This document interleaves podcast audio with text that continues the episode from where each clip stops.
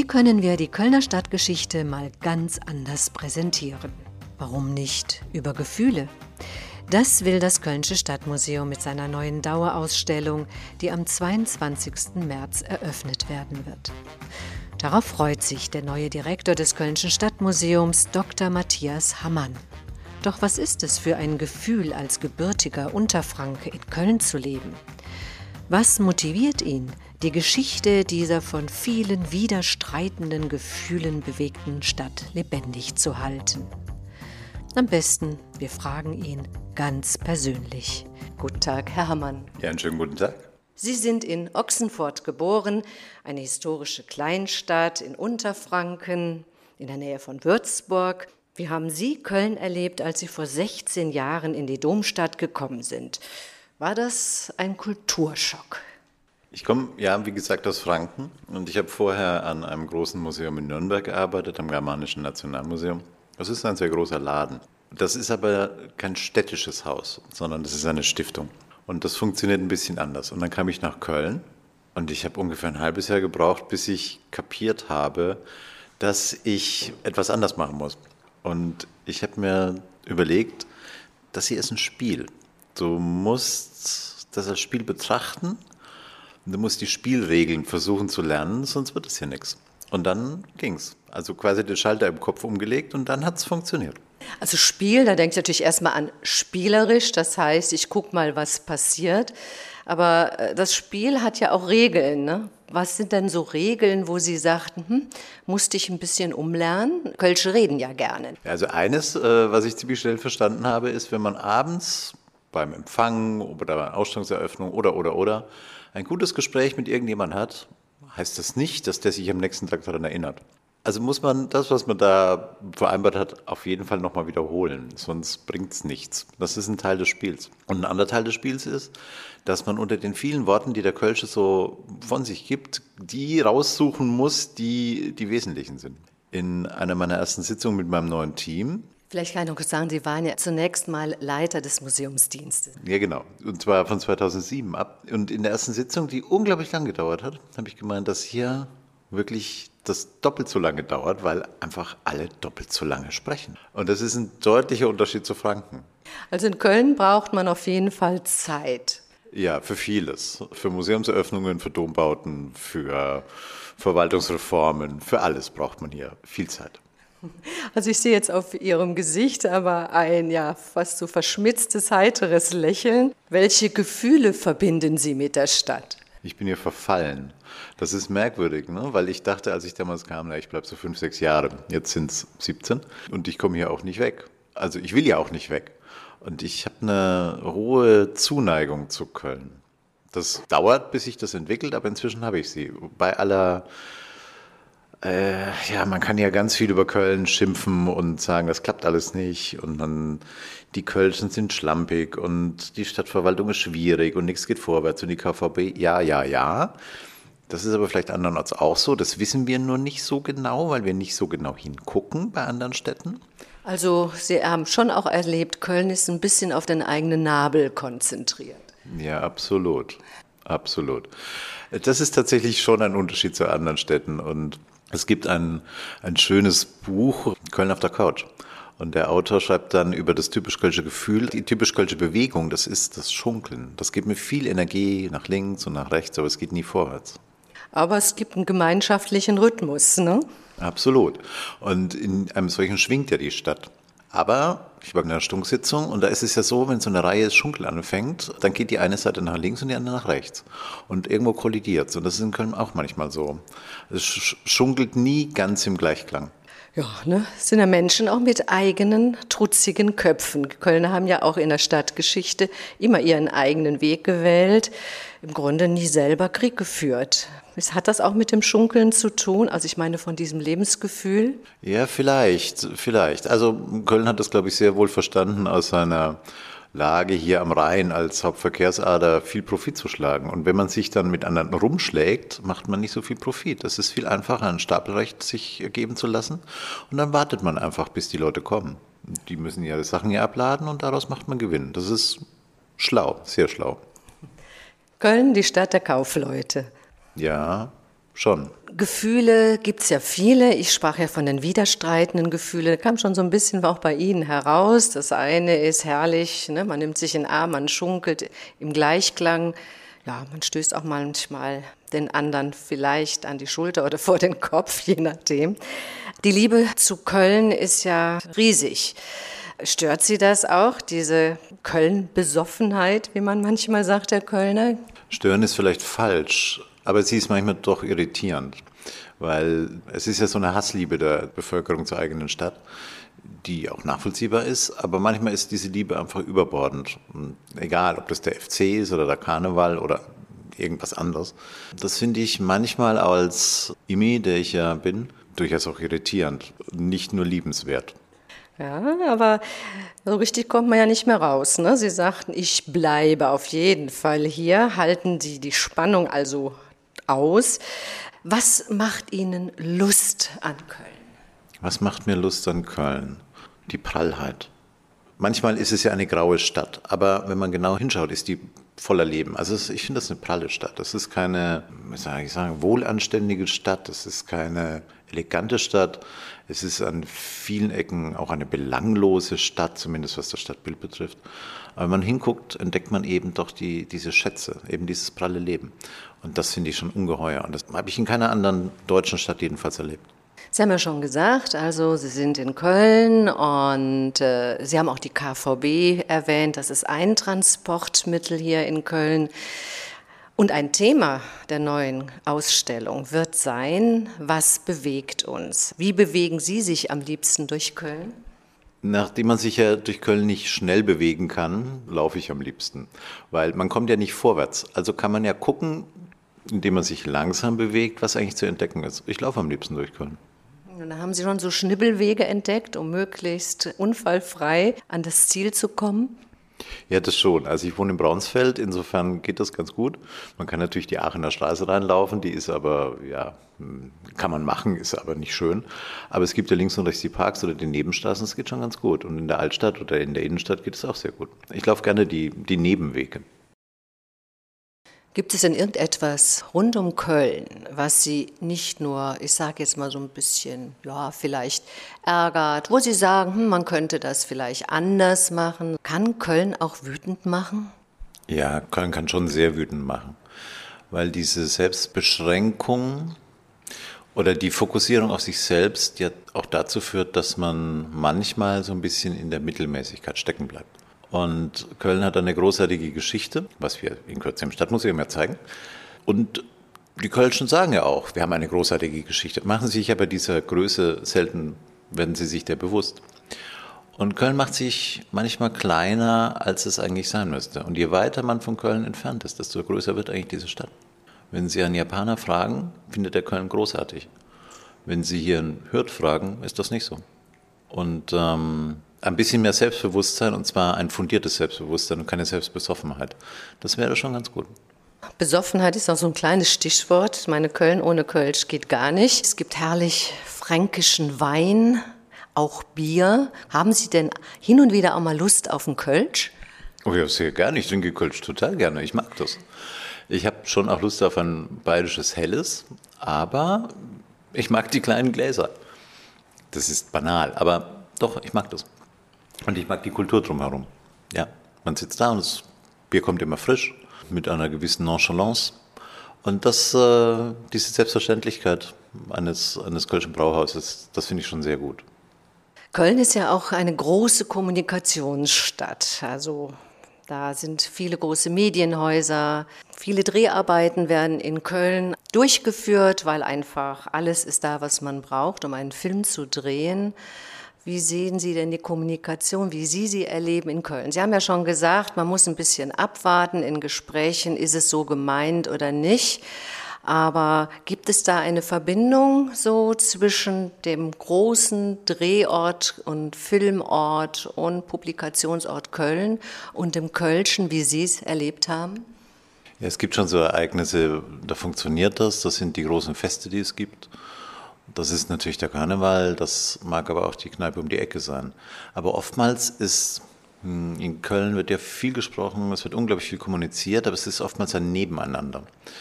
Und das ist ein bisschen wie das Stadtbild. Die Dinge existieren hier nebeneinander. Sie haben eine romanische Kirche und einen 50er-Jahre-Bau, dazwischen vielleicht römische Funde und irgendwas aus den 80ern. Das steht so nebeneinander, unverbunden.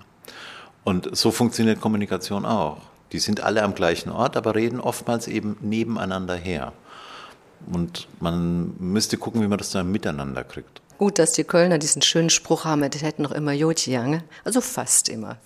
Wir haben jetzt viel über Gefühle gesprochen und das hat auch einen Grund, weil die neue Dauerausstellung des Kölnischen Stadtmuseums versucht, über Gefühle die Stadtgeschichte den Menschen näher zu bringen. Warum ist das für Sie eine gute Idee? Also erstmal muss ich sagen, es war nicht meine, sondern das Team hat die vor ein paar Jahren entwickelt und ich habe jetzt die Ehre, das sozusagen in der Endphase begleiten zu dürfen.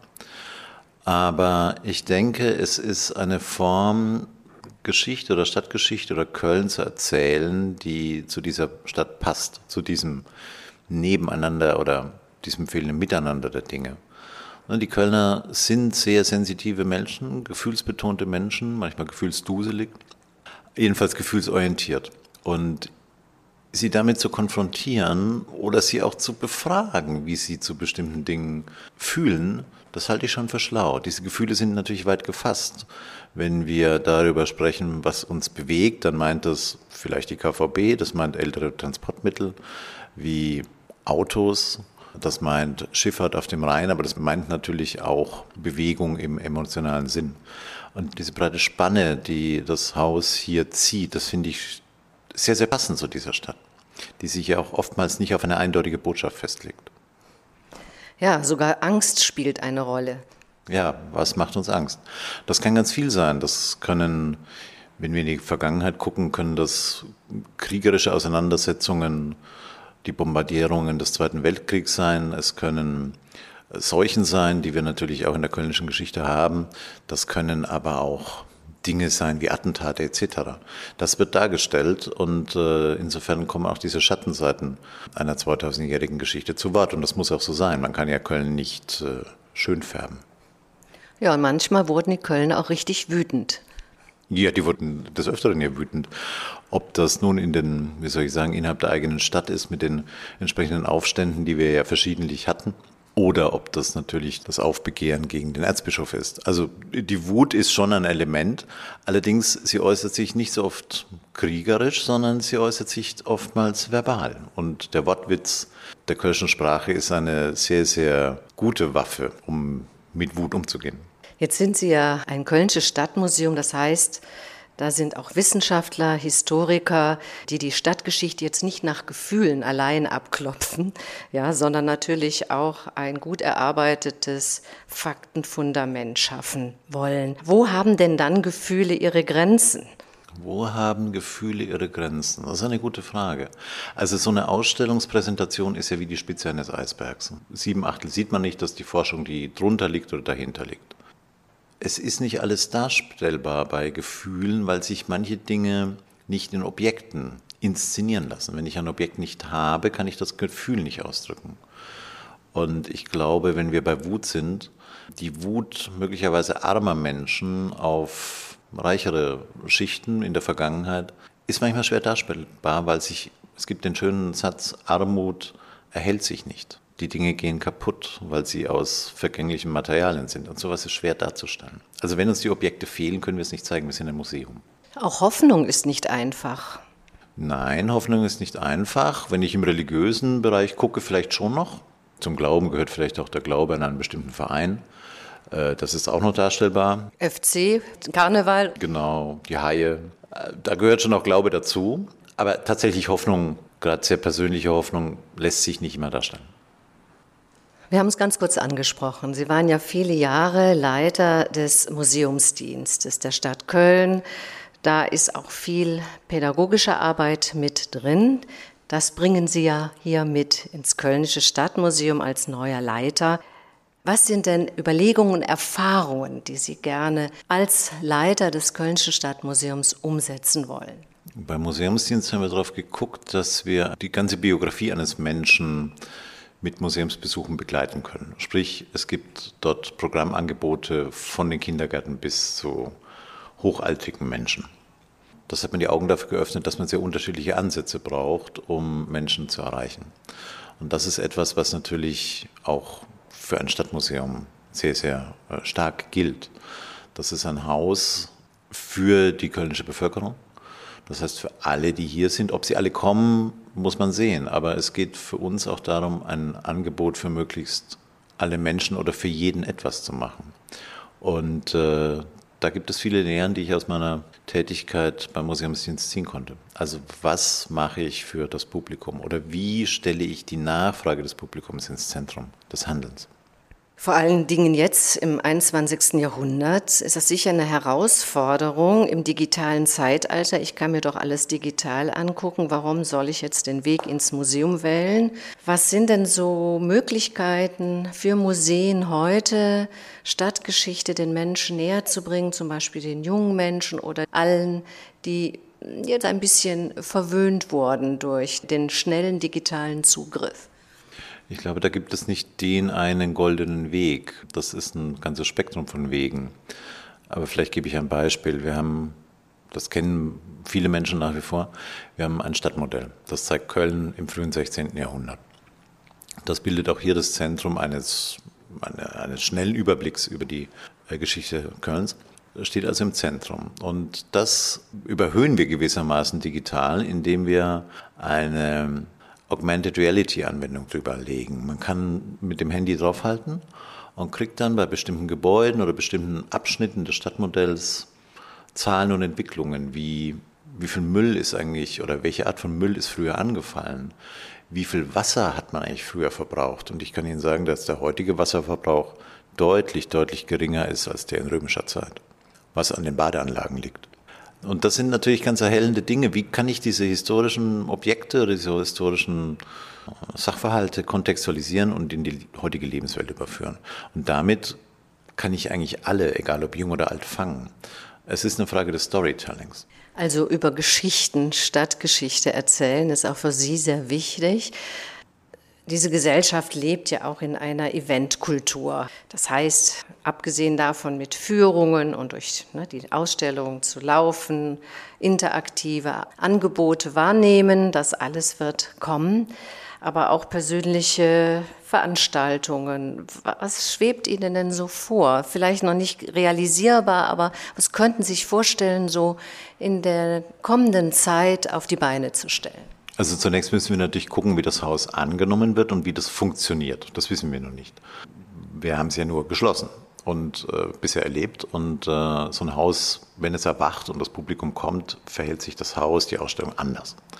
Insofern werden wir, werden wir schauen, wie das funktioniert und wo sozusagen kontemplative Bereiche sind. Das weiß ich noch nicht. Funktionieren die Sitzecken? Ja, nein. Schauen wir mal. Aber was mir vorschwebt, wir haben eine Art Open Space im Eingangsbereich und ich würde dort gerne Veranstaltungen machen, indem man beispielsweise Bücher aus unserer Bibliothek zeigt. Wir haben eine herausragende Bibliothek, die natürlich niemand kennt, außer Wissenschaftlern. Und da in einer Abendveranstaltung zu sagen, ich zeige euch mal diese eine seltene Ausgabe aus dem 17. Jahrhundert, wir blättern die mal gemeinsam durch, Sie können mich was fragen dazu. Das finde ich schon ganz spannend. Das Ganze kann man auch mit Grafik machen. Also die Dinge, die man eigentlich nicht sehen kann, aus den Depots zu holen und zu zeigen. Weil wir können das in der Dauerausstellung nicht tun.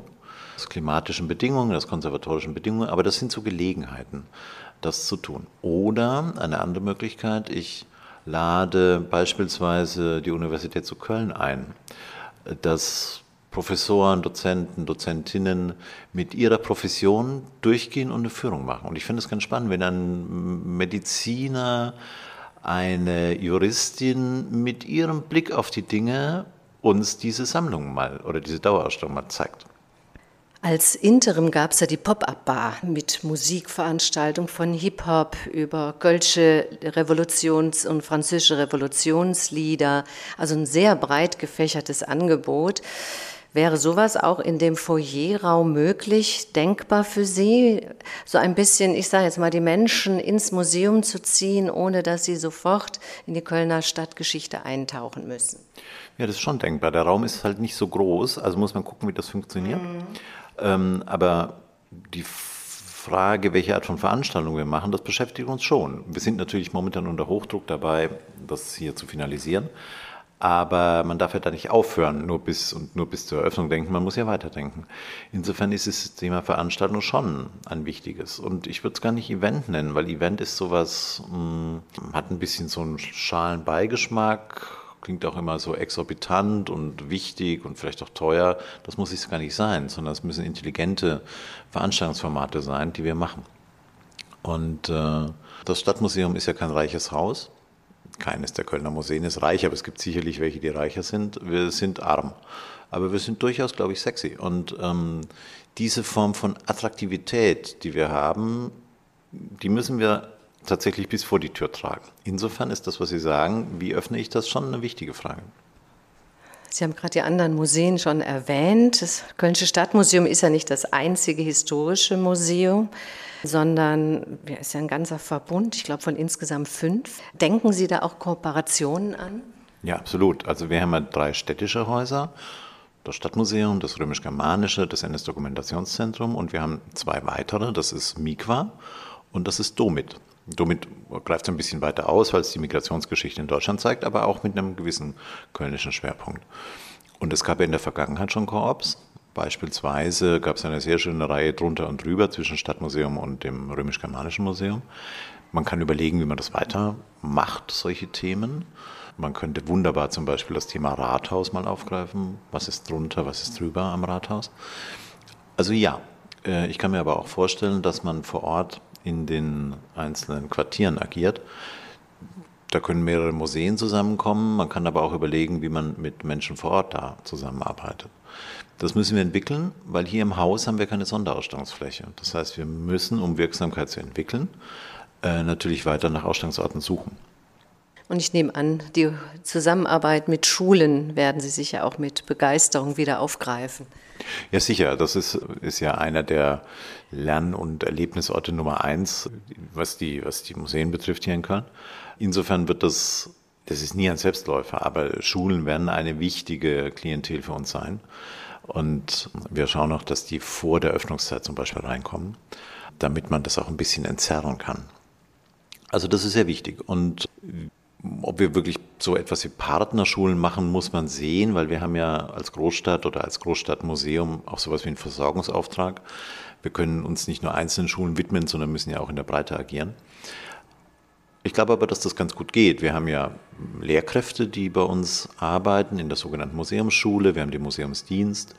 Wir bieten Lehrerfortbildungen an, auch außerhalb der Öffnungszeiten. Das alles sind Dinge, die uns natürlich Schulen dann auch bringen. Oftmals sind es die Grundschulen. Mir wäre natürlich daran gelegen, dass durch diese Fragen, die wir jetzt eben aufwerfen, auch ältere Schülerinnen und Schüler kommen. Könnten Sie sich vorstellen, ich weiß, personalaufwendig, gar keine Frage, aber nur mal als Gedankenspiel, Museum geht in die Schule? Ja, absolut. Ich glaube, das würden wir nicht alleine machen, sondern der Museumsdienst macht das ja. Die gehen tatsächlich vor Ort in Schulen, in Kitas, in Senioreneinrichtungen mit einem mobilen Museum und da könnte man auch stärker noch die Themen von Stadtgeschichte reinbringen. Ja, unbedingt. Und das sollte man auch ausbauen. Wenn wir Sponsoren da finden, ist natürlich noch besser.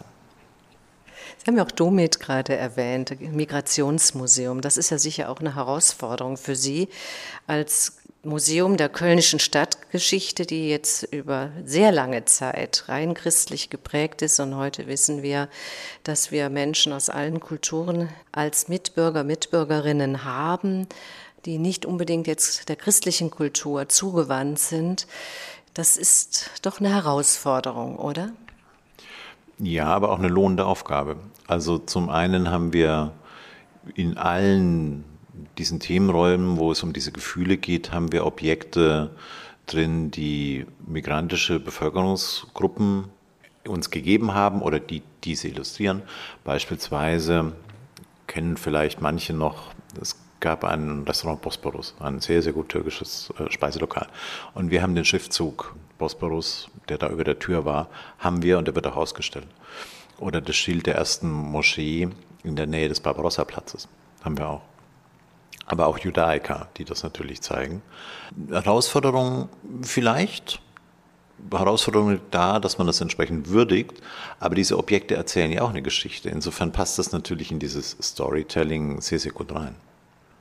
Was gibt Ihnen Hoffnung für die Zukunft? Was möchten Sie gerne bei den zukünftigen Besucherinnen und Besuchern, ob jung, ob alt und egal welche Kultur sie mitbringen, was würden Sie sich wünschen, dass nach einem Besuch im Kölnischen Stadtmuseum passiert? Ich glaube, wir haben ganz gute Voraussetzungen. Die hiesige Bevölkerung liebt ihr Stadtmuseum. Das ist schon so. Natürlich gibt es das Museum Ludwig, das, da ist Warhol Picasso. Wir haben natürlich das Walter Fricherts Museum mit den Altmeistern, die haben wir nicht. Aber dennoch, die Kölner lieben ihr Haus. So. Und wir versuchen ja ein bisschen zu begründen, worin diese Liebe liegt. Und diese Art von Konstellation zwischen der eigenen Geschichte und der heutigen Bevölkerung, das auch anderen mitzuteilen, die manchmal etwas irritiert auf Köln gucken und nicht so genau verstehen, was da so passiert und die das immer sehr auf Karneval und Kölsch reduzieren, denen das mit auf den Weg zu geben, das finde ich sehr spannend. Jetzt liegen wir natürlich dafür ganz praktisch. Wir sind in einem ehemaligen Kaufhaus, wir liegen an einer gut frequentierten Straße, man muss nur abbiegen und reingehen. Also insofern ist einiges dafür schon durch diese topografische Lage dazu getan, dass Leute kommen können. Die müssen uns nicht aktiv aufsuchen, wir sind einfach dort, wo viele Menschen sind. Das hat viel für sich. Was ich mir wünschen würde, ist, dass man diesen ganzen Reichtum, den Köln eben hat, über viele, viele Jahrhunderte, dass man den ein bisschen stärker im Kopf hat und dass man Köln eben nicht reduziert auf diese Feierkultur oder auf das heilige Köln des Mittelalters. Das gibt viel, viel mehr Facetten. Vielen Dank, Herr Hammann. Köln ist eine geschichtsträchtige Stadt voller Gefühle, die der neue Direktor des Kölnischen Stadtmuseums Dr. Matthias Hammann mit seinem Team auf innovative Weise lebendig halten möchte. Die neue Dauerausstellung im ehemaligen Modehaus Sauer wird am 22. März eröffnet. Wir freuen uns, liebe Zuhörerinnen und Zuhörer, dass Sie bei unserem Gespräch dabei waren und wünschen Ihnen ein gutes Jahr 2024. Das Gespräch führte Birgit Schimmers.